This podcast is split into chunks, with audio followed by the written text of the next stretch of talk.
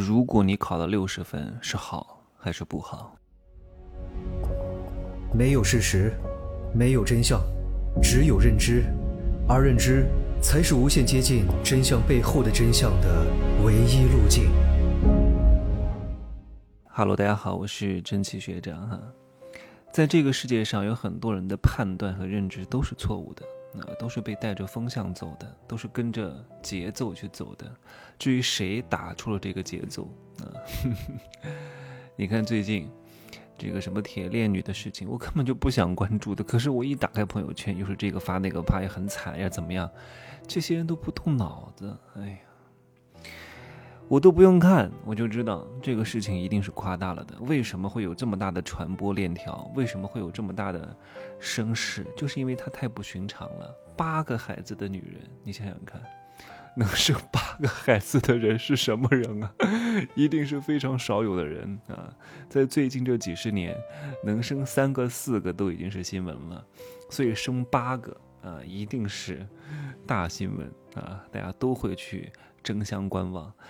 八个还不够，那后面有很多所谓的这种媒体啊，自媒体哈比较多，去争相的报道，以讹传讹，又搞个什么铁链上去，哎呀，真的，哎呀，添油加醋，太可怕了啊！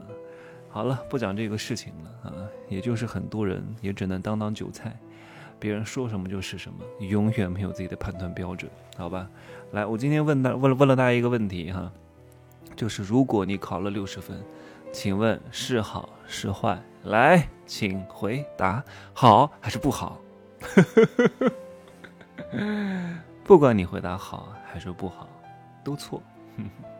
你看吧，这个问题就不对。你看，你们为什么不会反思我问的问题？对不对？啊，稍微聪明一点的人，稍微有智慧一点的人，一定会多问我一句：一个人考了六十分。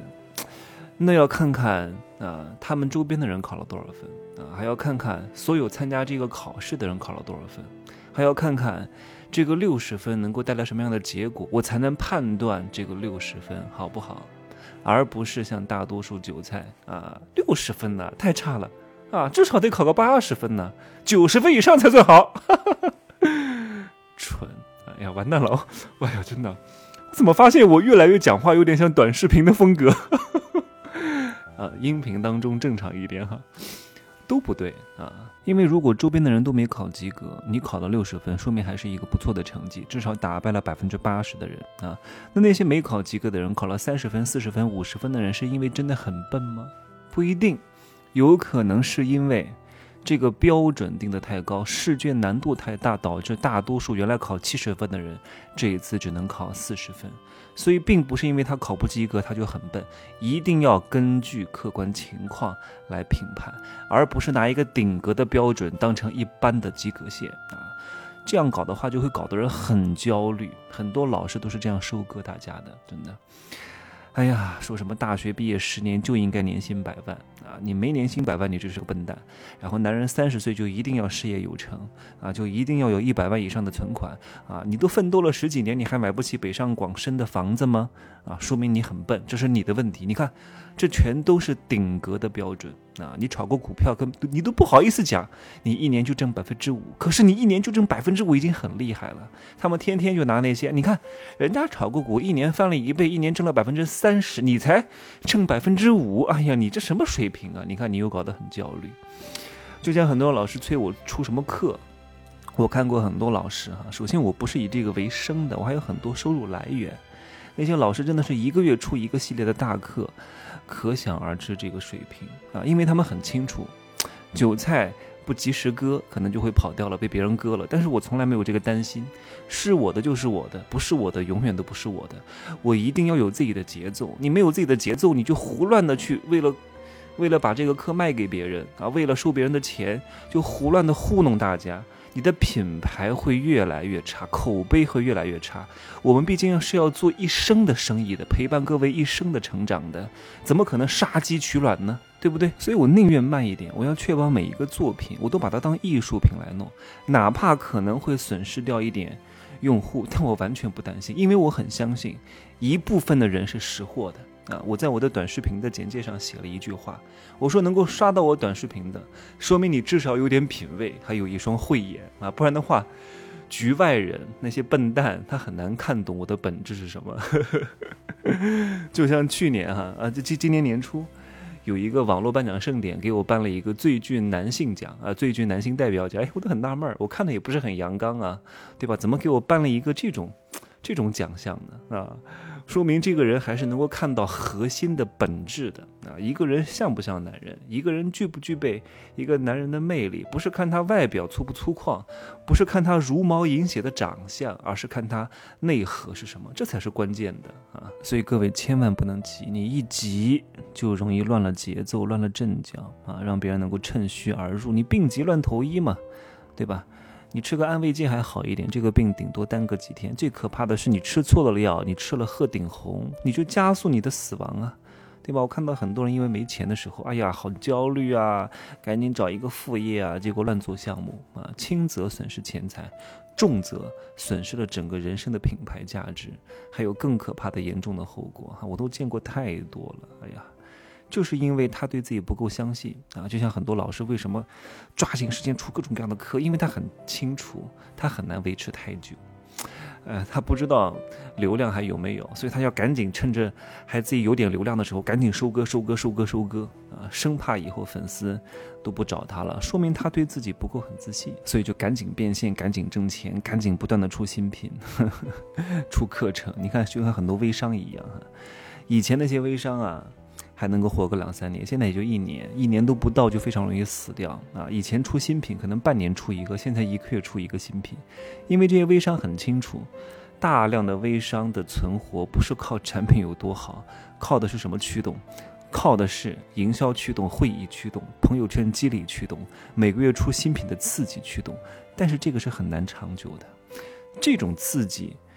它是一种短暂的欲望的迸发，它很难维系，你懂吗？你提前就耗损了你未来有可能挣到的钱，所以各位，你再看到谁谁谁谁谁挣了很多钱，你不用，你真的不用太羡慕他哈。第一，那是因为他以前累积的人品被他一次性变现了，对吧？以后能不能变现，要看他这一次的品牌建设。还有就是他把他未来能够赚到的钱提前变现了，他未来很可能赚不到钱了。所以你不需要去羡慕，不需要让他去打乱你的节奏。我看到很多粉丝才十六岁、十八岁就加我，哎呀，正杰学长，我现在唯一的目标就是挣钱。哎，我说你才这么小哈，我说我以前也不是完全去挣钱了，虽然我也十六岁就挣钱了，但是都是兼职嘛，都是玩一玩自己的爱好，再加上自己的。这个专业结合在一块儿，当个副业赚点钱，我还是要上学的呀。他们都想立刻辍学去去上班，然后去创业。我说这是不可取的，你要清楚，一个人哈，在二十五岁之前赚不到钱，我都觉得是理所应当的，很正常。你想二十五岁就年入百万，你想二十五岁每个月就能挣两三万，这个都是凤毛麟角的，我觉得不应该去提倡啊。你挣点副业，提高见识。然后体会一下你那个年纪的美好，这都是人生一个很很宝贵的经历啊。你二十五岁到五十岁之间是人一个非常非常重要的时间节点，三十岁也只是刚刚开始而已。你三十岁还没有挣到大钱，你也不要急，你还有二十年呢。这整个二十五年都是你的节奏，你慢慢来。你四十岁成也可以，有的人他就是成功的时间节点不一样啊。你不能被别人像我二十六岁就赚到第一个一百万，你就觉得哎呀，我你一定要怎么样，不然你就焦虑。我们两个的条件能比吗？我们的经历能比吗？我们先天的颜值都不能比，对不对？我还是有这些优势在这里的，所以你靠什么优势结合在一起能够赚到你的钱？这是你要思考和考量的问题。但是人通常在五十岁之后也很难再赚到大钱啊。脑力、体力、精力都跟不上了，而且很多人在五十岁之前就已经开始要生各种各样的大病了，这都是造的孽啊！所以你也不要把赚大钱的希望和翻身的希望寄托在五十岁之后，不可能。你不要再跟我举个什么极端个例，谁谁谁老奶奶啊，九十岁还能够啊东山再起，什么褚时健七十岁还能够重新登上富豪榜，你是褚时健吗？你有他之前的累积吗？不要拿这些新闻当做普遍现象哈，我给各位一个相对来说比较不错的节点哈，三十五岁之前不求你财务自由啊，挣到几百万，这个不容易。希望的是什么呢？你能相对通过主业加副业的结合，让自己时间相对自由。真的，如果你三十五岁还在做这种最底层的职工和普通的这种体力劳动者的话，你真的很难时间自由。你至少得做一个时间能够自己把控的了，能够稍微自由和灵活一点的工作。然后财务呢相对自由，这个财务相对自由，每个月挣个。两三万块钱就已经相对来说是财务自由了哈，在大城市的不要喷我哈，在大城市的可能一个月两三万算不上相对来说财务自由，但是在很多小地方哈，八九千就已经很好了，这个就是你的目标，定一个合理且。你能够达得到的目标是比较合适的，你不会痛苦。很多人的痛苦就是因为欲望和能力的不匹配，而这种欲望根本不是他本性生发出来的欲望，而是社会大众所谓的这种共同的期待，导致他产生了这种畸形的虚妄的欲望，强行的穿在自己身上。这个欲望对他来说太重，他自己负担不起，所以会负重前行，步履蹒跚，气喘吁吁，累得不行啊。所以我在小课当中啊，就是天叫什么天道啊，人类记当中，我就告诉大家不需要改变啊，不用改变。为什么不改变呢？你们自己去听听吧啊。我今儿就说这么多啊。最后两天限时价格啊，有我朋友圈的就自己看一看吧啊。就这样讲，拜拜。